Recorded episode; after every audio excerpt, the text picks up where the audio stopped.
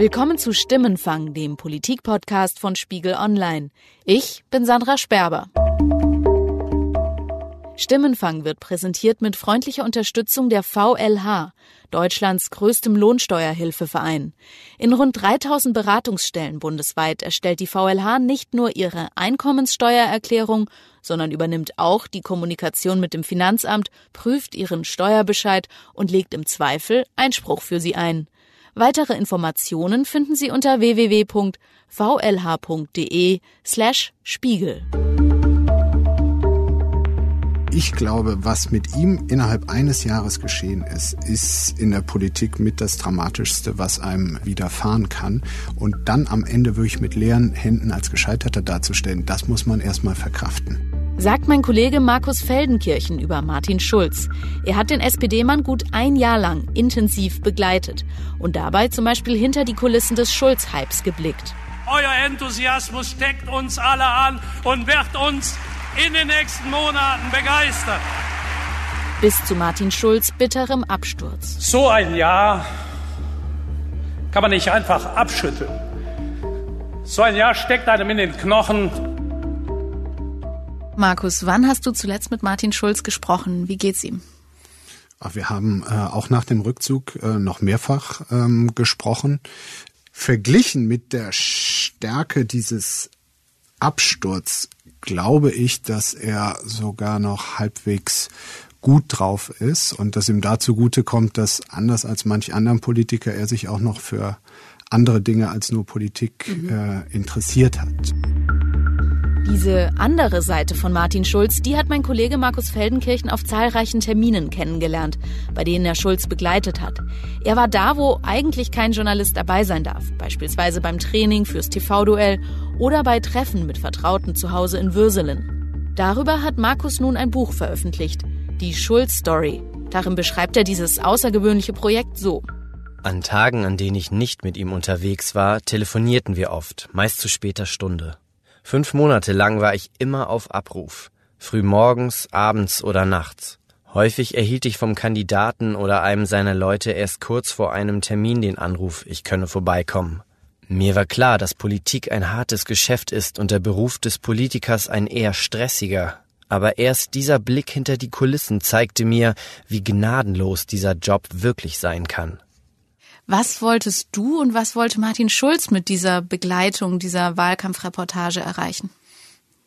Ich wollte einfach ähm, sehen, was wirklich passiert. Dort, wo wir als Journalisten meistens immer nur versuchen, irgendwie der Wahrheit näher zu kommen und was wirklich geschehen ist. Und äh, ich habe mit diesem Projekt wirklich gemerkt, dass es ähm, oftmals nur ein Abglanz von dem ist, äh, was wirklich passiert, was wir ansonsten berichten können. Weil mhm. ansonsten Pressesprecher, Imageberater, all die, die Journalismus eher verhindern wollen oder lenken wollen, äh, dazwischen sind. Ich glaube, Martin Schulz, das hat er mir zumindest mehrfach so gesagt, hat darin ein Projekt tatsächlich von, von höherem Wert gesehen, weil er glaubte, dass wenn er sich möglichst ungeschminkt, möglichst authentisch äh, beschreiben lässt, äh, dass viele Bürger das interessant finden und damit auch so ein bisschen dieser Dünkel gegen die da oben, diese abgehobene Klasse, äh, die nur an sich denkt,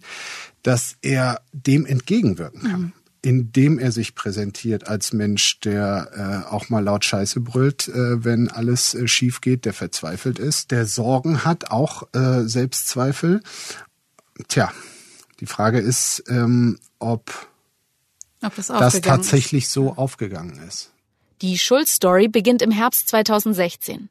Die Umfragewerte der SPD sinken, nähern sich langsam der 20-Prozent-Marke. Sigmar Gabriel, der damalige Parteivorsitzende, überlegt, ob er bei der anstehenden Bundestagswahl selbst als Spitzenkandidat antreten soll oder ob er Martin Schulz die Kanzlerkandidatur überlässt. Wenn er sich jetzt vorstelle, Bundeskanzler der Bundesrepublik Deutschland zu werden, fange sein Puls an, in die Höhe zu gehen, sagte er im Herbst 2016. Nicht aus freudiger Erregung, sondern aus Muffe. Wenn man Angst habe, würden die Leute das merken. Das könne man nicht verheimlichen. Deshalb muss ich mir die Frage vorher stellen. Er will sich eindringlich prüfen, ob er dieser Herausforderung gewachsen ist. Nur dann will er antreten. Schulz erinnert an seinen Freund, den glücklosen François Hollande, der zu diesem Zeitpunkt noch französischer Staatspräsident ist und den er oft in seinem Präsidentenpalast besucht hat.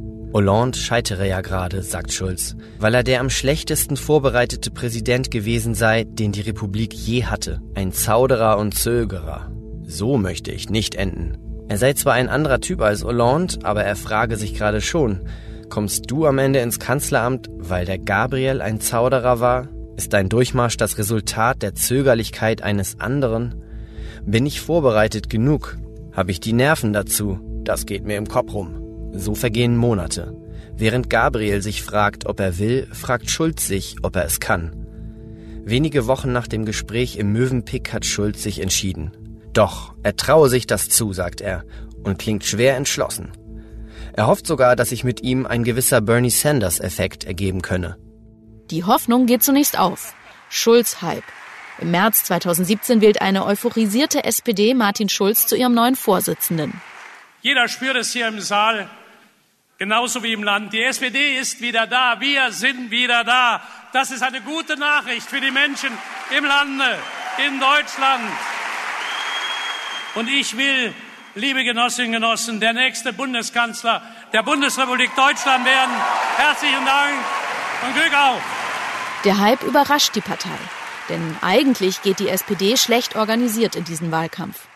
Wenn es wirklich um das wichtigste Amt im Staate geht, ähm, dass da nicht schon lange vorher irgendwie alles vorbereitet wird, dass die besten Leute nicht zusammengetragen werden, um diese Kampagne zum Erfolg zu führen.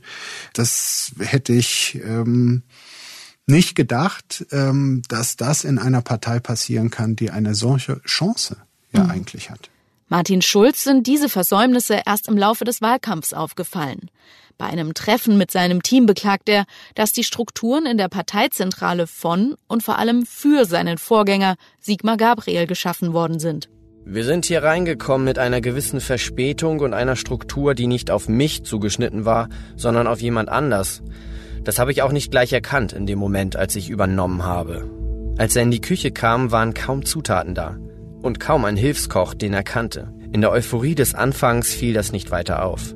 Inzwischen aber hat Schulz erkannt, welch gravierender Geburtsfehler seiner Kandidatur zugrunde lag. Die ersten Wochen sei er unbekümmert durch das Land gezogen, erklärt er dem Meinungsforscher, sei einfach losmarschiert und habe erzählt, was ihm auf dem Herzen lag. Ich habe da einfach so losgebabbelt. Du schreibst auch sehr viel die Situation im Willy Brandt-Haus, dass man aus den vergangenen verlorenen Wahlen nichts gelernt hat. Ja. Hat dich der Dilettantismus dieser Kampagne des Willy Brandt-Hauses, hat dich das überrascht?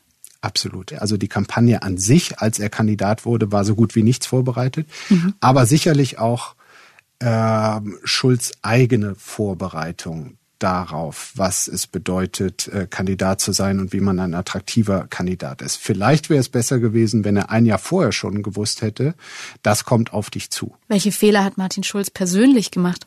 Auch viele. Ich glaube, dass er zu wenig auf seine internationale Statur gesetzt hat. Seine europapolitische Kon äh, Kompetenz äh, war sicherlich auch ein Fehler. Mhm. Und dann etwas, fand ich hochinteressant, von dem er am Anfang dachte, dass es seine Stärke ist. Dass er nämlich viel emotionaler ist mhm. als Typ im Vergleich zu seiner Kontrahentin Angela Merkel. Und äh, diese Emotionalität, das konnte ich halt auch bei unzähligen Treffen beobachten, ganz extrem dann bei der Vorbereitung fürs TV-Duell, die hat ihn schon auch beeinträchtigt. Und mhm. ich glaube am Ende eher, eher negativ. Also weil er sich zu viel geärgert hat mhm. über Angela Merkel und ihre Unlust mit ihm, äh, ihn ernst zu nehmen oder auf Augenhöhe mit ihm zu ähm, operieren, ihre Unlust, irgendwelche konkreten Themen zu benennen. Da hatte ich schon manchmal den Eindruck, man kann sich mit Emotionen auch selber runterziehen. Was man neidlos anerkennen muss, sagt er nach einer Weile des Schweigens, wie perfekt die Merkel arbeitet. Die ist einfach richtig gut. Er flüstert jetzt fast, er haucht die Worte als Ausdruck seines Erstaunens. Merkel schaffe es selbst nach einem Ereignis wie dem eskalierten G20-Gipfel in Hamburg so zu tun, als habe sie nichts mit der Sache zu tun. Irgendwann wird sie noch behaupten, sie sei gar nicht in Hamburg gewesen, dass das auf den Bildern ihre Schwester war. Merkels stoische Art treibt ihn, der so gar nicht stoisch ist, zur Weißglut. Stichwort Angela Merkel. Wie hat sich seine Haltung zu Angela Merkel in der Zeit verändert? Anfangs hatte ich das Gefühl, beschreibst du das ja als durchaus respektvolles ja, Verhältnis. Das war auch so. Sie wollten in der Europapolitik meist etwas anderes, aber äh, wussten, wir sind zwei wichtige Player hier äh, in Brüssel und äh, da haben sie sich gut verständigt. Als er dann Kanzlerkandidat wurde, war schnell zu beobachten, dass er sich immer häufiger über sie aufgeregt hat, dass sie sich nicht so in einen Zweikampf äh, zwingen lässt. Irgendwie der, der Schlüsselsatz von Angela Merkel in diesem Wahlkampf war eigentlich für mich äh, bestehend aus zwei Worten Schwamm drüber.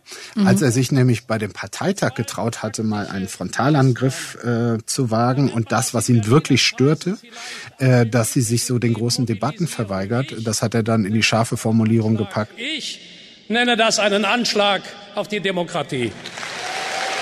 Da hatte man für einen kurzen Moment den Eindruck, jetzt könnte es mal äh, rund gehen, jetzt könnte hier mal eine Kontroverse entstehen. Angela Merkel sitzt schon am nächsten Tag auf einem Podium einer Brigitte-Veranstaltung in Berlin, wird darauf angesprochen. Da hat der Schulz sie aber doch jetzt hier mal hart angegangen. Was sagen Sie denn dazu? Und da sagt sie so in ihrer merkligen Art, ja, eigentlich habe ich Martin Schulz immer anders erlebt. Und wahrscheinlich ist Wahlkampf doch auch ganz schön anstrengend.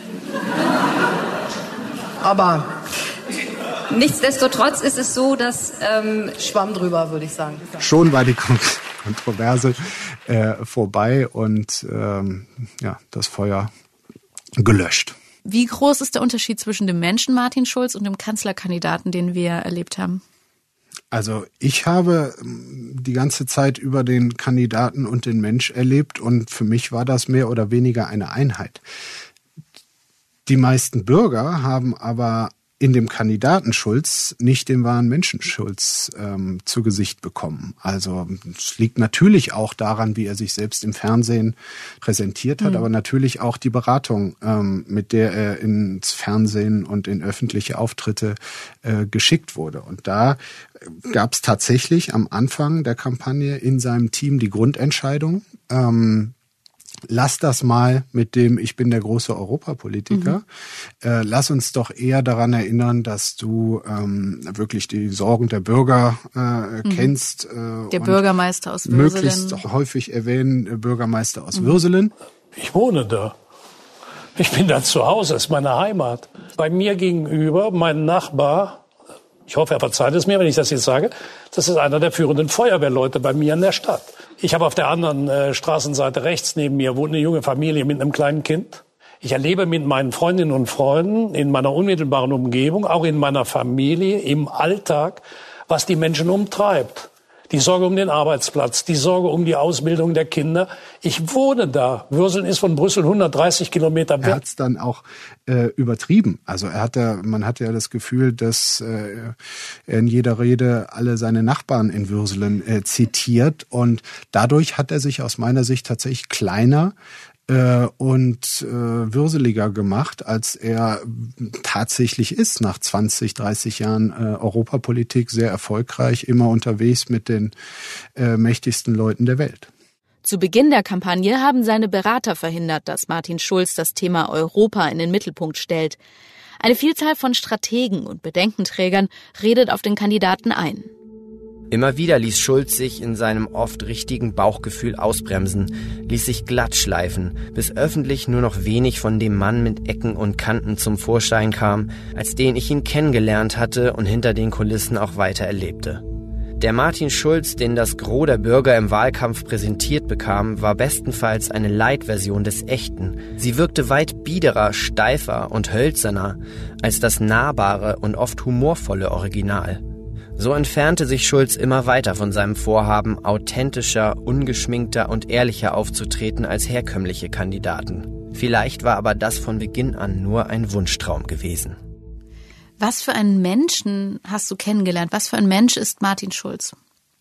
Also erstmal ist er ein Mensch, der glaube ich, äh, mehr Bücher gelesen hat als alle Menschen, die ich sonst äh, kennengelernt habe. Und das gibt ihm schon eine, eine gewisse, nicht nur literarische, sondern auch historische ähm, und intellektuelle Tiefe, die im Wahlkampf, muss ich sagen, leider für ihn auch nicht wirklich mhm. sichtbar wurde.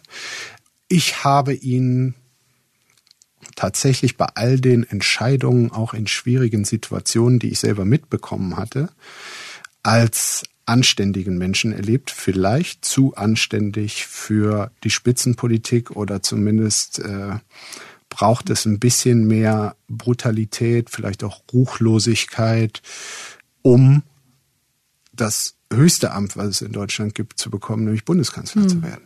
Bei einer Parteitagsrede nach der verlorenen Bundestagswahl beklagt Schulz die Intrigen und Machtkämpfe in der SPD. Wenn der Eindruck entsteht, das Wesen von Politik sei, sich einen Vorteil zu verschaffen, den anderen auszutricksen und seine eigene Macht auszubauen, dann ist das gefährlich. Ihr kennt alle die Fernsehserie House of Cards, in der Politik genau so dargestellt wird. Das mag als Entertainment ganz amüsant sein, aber Fiktion sollte Fiktion bleiben und nicht die Blaupause der Realität werden. Du warst ja gewissermaßen in einer Doppelrolle sogar. Du hast als Journalist geschrieben, warst aber außerhalb des üblichen Journalistenzirkels und hast die Medienwelt auch ein bisschen von der anderen Seite aus der Perspektive des Kandidaten gesehen. Wie hat das deinen Blick auf unseren Berufsstand verändert? Das stimmt, das war äh, hochinteressant, mal erst mitzubekommen, wie sich ein Team der Politiker etwas gedacht haben, um dann später zu sehen, wie es medial mhm. äh, aufgegriffen wird. Mir ist schon aufgefallen, dass wenn du als Politiker einmal in so einer Erzählung drinsteckst, da läuft alles äh, schief, der hat keine Chance mehr. Dann machen es die Journalisten einem auch verdammt schwer, irgendwie nochmal einen anderen Eindruck äh, zu erzeugen. Mhm. Das ist dann schon so eine selbsterfüllende äh, Prophezeiung und äh, das, äh, da bin ich kein Stück anders als all die Kollegen. Wenn einmal so eine Grundstimmung da ist, dann wird die auch in den meisten Artikeln bedient. Ich finde nicht, dass Martin Schulz in dieser Kampagne grundsätzlich falsch äh, beschrieben wurde, auch die SPD nicht. Aber die Eintönigkeit, die fand ich manchmal schon bemerkenswert.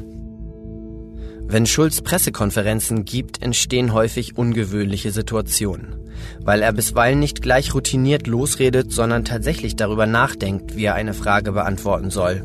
Dieses Zögern aber wird in den Berichten oft hämisch kommentiert. Es gäbe viele Journalisten, die ihm seine Nachdenklichkeit als Schwäche auslegten, glaubt Schulz. Journalisten seien jedenfalls mehrheitlich nicht bereit zu sagen, das ist aber mal ein anderer Stil, ein anderer Sound die sagen, wie kann jemand so doof sein, von Fehlern und Entschuldigen zu reden.